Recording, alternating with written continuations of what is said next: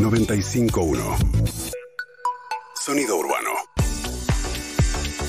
7 y 29 de esta mañana y bueno, saludo a Andrés El Cuervo, eh, la Roque, que es ministro de Desarrollo y Comunidad de eh, la provincia de Buenos Aires, el ministro de Desarrollo del gobierno de Axel Kicillof, es además secretario general de la agrupación La Cámpora. ¿Qué tal Andrés? Buen día.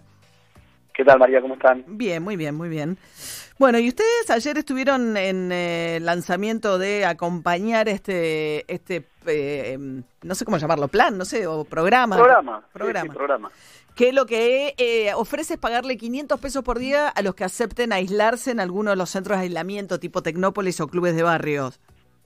Exacto, exacto. Sí, sí, por supuesto, porque la idea es reconocer ese esfuerzo que por supuesto tiene que ver con cuidarse a sí mismo, pero centralmente con cuidar al resto y hay una cuestión solidaria y en ese sentido el Estado mm, decidió acompañar a las personas que decían hacer el, entre comillas, ese la palabra aislamiento, tenemos que encontrar algún este alguna otra denominación, pero la, persona que elige ir a un centro, a los pacientes leves que eligen ir a un centro de recuperación porque son eh, focos de contagio, entonces eh, como hay una cuestión de un poquito, como decía Axel ayer, de desarraigo, de dejar a la familia este, y demás, eh, eh, en parte es un, reconocimiento a eso y también a la vocación solidaria de proteger al resto. Me parece que es reflejo también de una dificultad, ¿no? Que estaban teniendo para llevar gente a estos lugares. O sea, hablábamos hace un tiempo con, la encargada, digamos, un poco de la, de la provincia de Buenos Aires, de, de, de, tipo la Carla Bisotti, no me acuerdo exactamente cuál es el cargo, pues este, es, muy distinto, no es secretaria de Acceso a la Salud, pero la Carla Bisotti de la provincia, que nos decía que efectivamente les costaba muchísimo que la gente aceptara ir a estos lugares. Eh, Noelia, decís vos? Sí. Ah, Noelia López. Ah. Sí. Eh, sí, porque por supuesto hay, hay, todo un mito generado, bueno, viste, me voy a aislar, ¿a dónde voy? Y la realidad es que después lo que ocurre muchas veces, y sobre todo esto tiene que ver con, con, con personas que, que, viven en general en barrios populares y demás, que cuando luego van a un centro, como la atención es, es muy buena en todo sentido, eh, también ocurre que por ahí no se quieren ir luego muchas veces también pasa eso. Pero han ido poquísimos hasta ahora, o sea... Pero en, en eh, Tecnópolis se, se, está activando ahora, digamos, después sí en general, en el resto de los municipios hay una, una presencia mayor en los centros. Que los centros están en clubes, lo que no tienen ustedes es una red de hoteles, por ejemplo, como tiene la Ciudad de Buenos Aires. No solo en clubes, eh, se han utilizado todo tipo de instalaciones. Eh, sí, lo que pasa es que la, la, la, provincia y sobre todo el conurbano no tiene no tiene capacidad hotelera, es, mínima frente a lo que puede ser la ciudad de Buenos Aires, obviamente, porque no es un, no es un lugar turístico. Exacto. Bueno, y o sea que con esto eh, tratan de alentar, eh, hasta ahora es muy poca la gente que ha ido a Tecnópolis, ustedes hicieron un video con el primero que se fue como tratando de, de, motorizarlo, pero dicen que la ocupación está al 10%. Exacto, sí, sí, no, por ahora es baja porque primero se tuvieron que tomar todos los recaudos para que estén, eh, por supuesto, todas las, las condiciones necesarias y, y, a partir de, de ahora está en funcionamiento pleno. Eh, estamos charlando con Andrés El Cuervo Larroque, que es el ministro de Desarrollo de la provincia. ¿Qué está pasando con los casos de ayer, digamos? O sea, ayer la cantidad de casos, más allá de las dificultades que hubo en las cargas, de las cuales estuvieron hablando los especialistas, digamos, la provincia de Buenos Aires rozando casi los 4.000 casos, 3.800 casos. ¿Están evaluando dar marcha atrás con alguna de las medidas o ir hacia una cuarentena más exigente pronto? Ya, Axel lo planteó claramente el otro día en, en Olivos con, con la, con la red y con el presidente Alberto Fernández, que, la idea era ir a una cuarentena intermitente. ¿Qué quiere decir esto? Quizás esto es todo un escenario nuevo, dinámico, complejo, eh, y seguramente no podemos acelerarlo ya, haremos las evaluaciones pertinentes, esperaremos algunos días más, pero sí objetivamente hay que estar preparados para cualquier situación porque el, el, indicador que nosotros tenemos que tomar es la ocupación de camas de terapia intensiva. Si se nos desborda el sistema sanitario en ese aspecto, ahí entramos en, un, en una situación de riesgo y eso es lo que no podemos hacer. Tendremos que ir midiendo este aumento de contagios, cómo impacta en, la ocupación de terapias intensivas y en función de eso, bueno, lo charlaremos con las otras jurisdicciones y, trataremos de, de acordar cómo, cómo se continúa. Ahí Goyan dijo que a pesar de que suben los casos, no está subiendo. De hecho, bajó un poquito ayer la ocupación eh, de, de, camas de terapia intensiva del área metropolitana. Pues dice que lo que está pasando es que son casos leves con relación a lo que pasaba antes. Por eso, por eso tenemos que ir midiéndolo. Eh, también va, a ocurrir que esta apertura, por llamarlo de alguna manera, o, o relajación tanto de las medidas restrictivas, seguramente va a tener un mayor aumento, eh, va a tener un mayor aumento de contagios, o quizás no, eso tendremos que ir analizando en el correr de, los días, porque también viste se produce, se puede llegar a producir un efecto que ya viendo gente contagiada, se reduzcan los márgenes de nuevos contagios, esas son todas cuestiones que tenemos que ir eh, evaluando. Una pregunta que tiene que ver mucho con lo que pasa en los barrios populares del sur del conurbano, que es eh, y que está generando mucha discusión, es el tema de la concesión con Edesur. Hay varios intendentes que se han movilizado para pedirle a los entes reguladores de que le quiten la concesión. Es una empresa italiana. Desde el gobierno en Kisilov, ¿qué, posición tienen ustedes al respecto? que queremos que el servicio mejore, vemos con, preocupación la situación de, los cortes y sobre todo en los barrios populares, donde imagínate que muchas veces eh, inclusive la, electricidad es, el, servicio principal, a veces frente a la carencia de una, de una red de gas, entonces es muy necesario que, que, la empresa funcione correctamente y bueno, ya que eso es lo que nosotros reclamamos, después por supuesto los intendentes tienen, tienen todo el derecho a hacer ese tipo de, peticiones, Dios, acá es muy claro, o la empresa resuelve o bueno, habrá que, que buscar otras maneras que, que no necesariamente pasan por, yo vi algunos títulos, decían, hablaban de estatizar, yo no, no, nadie está planteando eso, simplemente lo que se está exigiendo es al administrador privado que, que ejerza su función de manera correcta. Ahora, ahí hay una deuda, dice la empresa, porque los barrios populares, digamos, las conexiones las pagan los, los estados, que eh, originalmente, digo, eso lo tenía Nación, Nación creo que Macri se lo pasa a Vidal y Vidal a los intendentes, y los intendentes eh, tienen una deuda acumulada muy grande por los servicios en los barrios populares. ¿Eso es correcto? Eso dice de Sur. Yo creo que de Sur no puede reclamar ninguna deuda frente a los ingresos que tuvo en los cuatro años anteriores, me parece que sería un, un sinsentido. Este, no, la verdad que no, yo no, no, no había escuchado eso, sí tengo constancia de, los problemas de servicio porque me llegan reclamos de los barrios todo el tiempo, pero creo que, no es una empresa que pueda plantear que, que, tiene dificultades financieras con los ingresos extraordinarios que tuvo los últimos cuatro años. Pero no están planteando una quita de concesión ustedes. Nosotros hoy nos, nos preocupa, eh, como te decía antes, que, el servicio no, mm. no es el correcto y sobre todo en aquellos lugares donde quizás hasta no tienen eh, eh, la posibilidad de contar con, con el gas y demás. E, eso es lo que nos preocupa a nosotros. Después, por supuesto, los intendentes están este, realizando este reclamo y eso mm. es una tarea que vienen desarrollando ellos. No quiero tampoco interferir en un planteo que tiene que ver más con, con la función de, eso, de ellos. A mí sí me preocupa que, que en el marco de todas las dificultades que tenemos hoy con la pandemia, eh, con los problemas estructurales que tiene el conurbano, que son históricos y demás, agregarle un problema de, corte de luz me parece que es como un, un problema para todos este, pero centralmente para esa gente que está padeciendo el frío y todo este tipo de dificultades. Sí, claro, sí, sí, que son muchos que se calefaccionan, ¿no? Con la electricidad en invierno, por supuesto. Bueno, Andrés Cuervo Larroque es ministro de Desarrollo de la provincia de Buenos Aires. Una última pregunta, pero ahora en tu calidad de secretario general de la Cámpora. Ah, de San Lorenzo no me preguntás.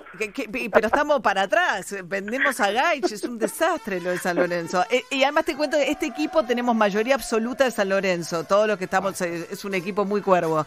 tenemos que pedir la, la, ley de rezonificación para poder hacer la cancha. Para poder hacer la cancha, eso depende de la reta. de AFA. Ya se lo dije. Y ahora que andan tan amigos con la reta, esto se puede arreglar, o sea, podemos proyectar la cooperación a otras áreas. Yo ya se lo pedí dos veces. ¿Y? Sé que, sé que no es el tema central, pero bueno, uno siempre el corazón le tira. ¿Se llevan bien con la reta o no? Eh, ¿qué para lo que es el trabajo, me parece la relación es correcta, después tenemos miradas, matices, historias, perspectivas, metodologías seguramente distintas, pero creo que, que frente a, a lo que estamos viviendo no, no, pero si lo ve, me imagino que se genera una, digo, pero por el, la, frecuencia del vínculo, digo, se nota que va generando confianza, vínculos.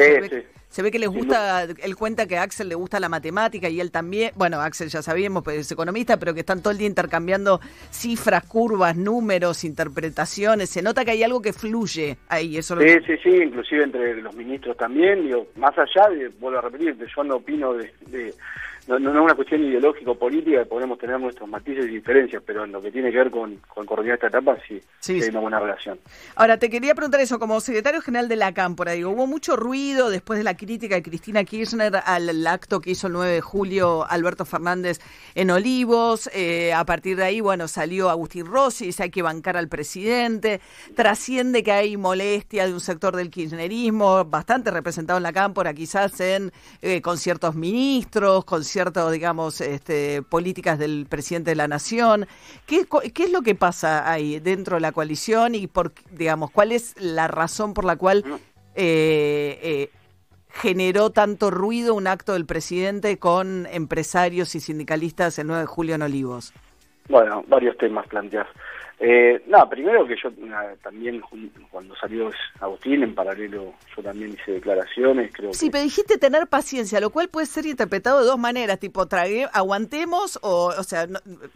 Porque estamos viviendo una situación muy compleja y muy difícil y es natural que dentro de una coalición que no es homogénea, nunca nunca se planteó como un espacio homogéneo, sino por el contrario, este, como, como, como un espacio que aglutinaba y que reencontraba sectores inclusive que habían tenido diferencias en el pasado, que, por supuesto empezamos el gobierno con, con la idea, con, una agenda muy clara, ¿no? Combatir el hambre, la pobreza, recuperar el empleo y la producción, y de repente la pandemia nos corre nos corre el eje y, naturalmente eh, todos podemos tener miradas, perspectivas y demás. Em, pero volviendo por ahí a lo, a lo otro, yo creo que lo que planteó Cristina, yo no lo vi dirigido a, a el tuit, digamos, no, no lo veo dirigido a Alberto, me parece que, que que va dirigido a todos y a todas, es una reflexión que, que, nos tiene que... pero, un acto, era un acto al que Alfredo Zayat, el periodista, escribe la nota en página 12, dice, con esos actores la Argentina del futuro no se puede construir, pues ya fracasamos, a ninguno de esos actores les interesa el mercado interno, etcétera, etcétera, y además faltaron movimientos sociales, cosa que A mí me parece, sí, sí, por supuesto no voy a discutir con Zayat, no, no, tampoco. No, pero lo que quiero decir es que Cristina Fernández Kirchner parece avalar, lo que, digo, si yo ella dice es un análisis brillante, le está diciendo a Alberto Fernández, querés construir el post pandemia con los actores que no van. Bueno, que yo lo pienso yo. Para mí estuvo bien lo que hizo Alberto, yo creo que está bien y él lo planteó y lo explicó de una manera clara, es decir, la garantía del rumbo la da él como representante del conjunto del espacio y, la verdad que desde el primer momento yo lo vi esa, de esa manera, a mí no, no me no me generó este, problemas, más allá que sé que algunos otros compañeros y compañeras seguramente quizás le llamó la atención. Después, por otro lado, yo creo que si a esta altura Cristina no puede tuitear, estamos en, en una sin razón absoluta. Eh, creo que se mira mucho por ahí lo que lo que hace ella y, no se no se está prestando atención a, otro conjunto de cosas que ocurren en la realidad cotidiana que muchas veces son son barbaridades entonces eh, creo que, que tenemos que comprimir un poco eh, esas miradas y este y sí, sí pensar en conjunto todos cómo, cómo, cómo salimos de esta situación de emergencia y cómo construimos un, un futuro en, el que la Argentina sea un país libre. Y es, es, es lógico, vuelvo a repetirte, que en un espacio heterogéneo pueda haber sí, sí, pero digamos, con el peso político de la vicepresidenta, la forma eh, inusual en la que se da la composición de esta fórmula, que la, la vice señale públicamente algo que es un disenso con el presidente, bueno, evidentemente genera ruido, o sea, por el peso específico que tiene Cristina Fernández Kirchner. Y sí, habrá generado debate y el debate también es sano para nuestra fuerza. Y... El punto es por qué hacer eso público, eso le, le, digamos, le genera a Alberto Fernández un desgaste. Eh, mira, yo te vuelvo a repetir, yo no lo veo como un mensaje solo para Alberto. Eh, me parece que, que es un mensaje para el conjunto del espacio político y para el conjunto de la sociedad y tenemos que, en todo caso, tampoco darle tanta trascendencia. Me parece, te vuelvo a decir, si Cristina no puede tuitear, me parece que ya estamos en una, una situación donde ella ya no puede hacer nada y creo que eso también está mal. Me parece que, que no tiene que no tiene lógica y, para mí, eh, te vuelvo a decir, eh, creo que el debate es sano, creo que somos un espacio plural, que no ganamos las elecciones por ser un partido de cuadros homogéneos y que siempre cuidando este, las cuestiones del caso, me parece que, los debates se enriquecen y que no hay, no hay ninguna cuestión ni nadie duda de Alberto, ni del frente de todos, ni de lo que hicimos, ni del futuro, sino que, que tenemos que aunar esfuerzo y enfrentar esta situación complejísima de la pandemia, que es lo que tenemos que, me parece, concentrarnos ahí. Concentrarnos y después, por supuesto, ver cómo, cómo seguimos con un plan de recuperación para una economía que va a quedar muy golpeada. Andrés El Cuervo Larroque, ministro de Desarrollo de Axel Kicillof en la provincia, secretario general de la Cámpora. También gracias, este eh, buen día. ¿eh? Bueno, gracias. Hasta luego. Abrazo, siete, eh, abrazo. 7 y 44 de la mañana, al 11 37 80 95 10. Buen día, María. Habla Darío. Sí, el accidente es en altura 197 con un camión, una combi y un auto. Epa un desastre lo que, lo que hicieron.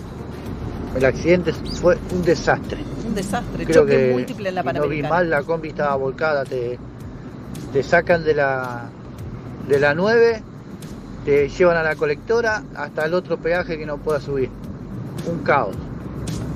Ahí va. Bueno, los oyentes con el choque en Panamericana. Pinci. Sí, y también un oyente nos reporta que hay en este momento una protesta del barrio Puente 13 por falta de luz y agua. Esto es en la Richeri, altura camino de cintura, mano hacia la ciudad de Buenos Aires. Así que atento, hay un solo carril habilitado. Esto es eh, camino de cintura y Richeri, sobre la Richeri hacia ciudad de Buenos Aires. Muy bien, 15 minutos eh, para las 8 de la mañana, esta mañana lluviosa, eh, con chaparrones, día para sacar a pasear el paraguas, según nos dijo Jopo. Charlie Puth. Attention. You've been running around, running around, running around, throwing that dirt all on my name. Cause you knew that I knew that I knew that I'd call you up. You've been going around, going around, going around every party in LA. Cause you knew that I knew that I knew that I'd be at one. Oh, I know that dress is karma, perfume regret. You got me thinking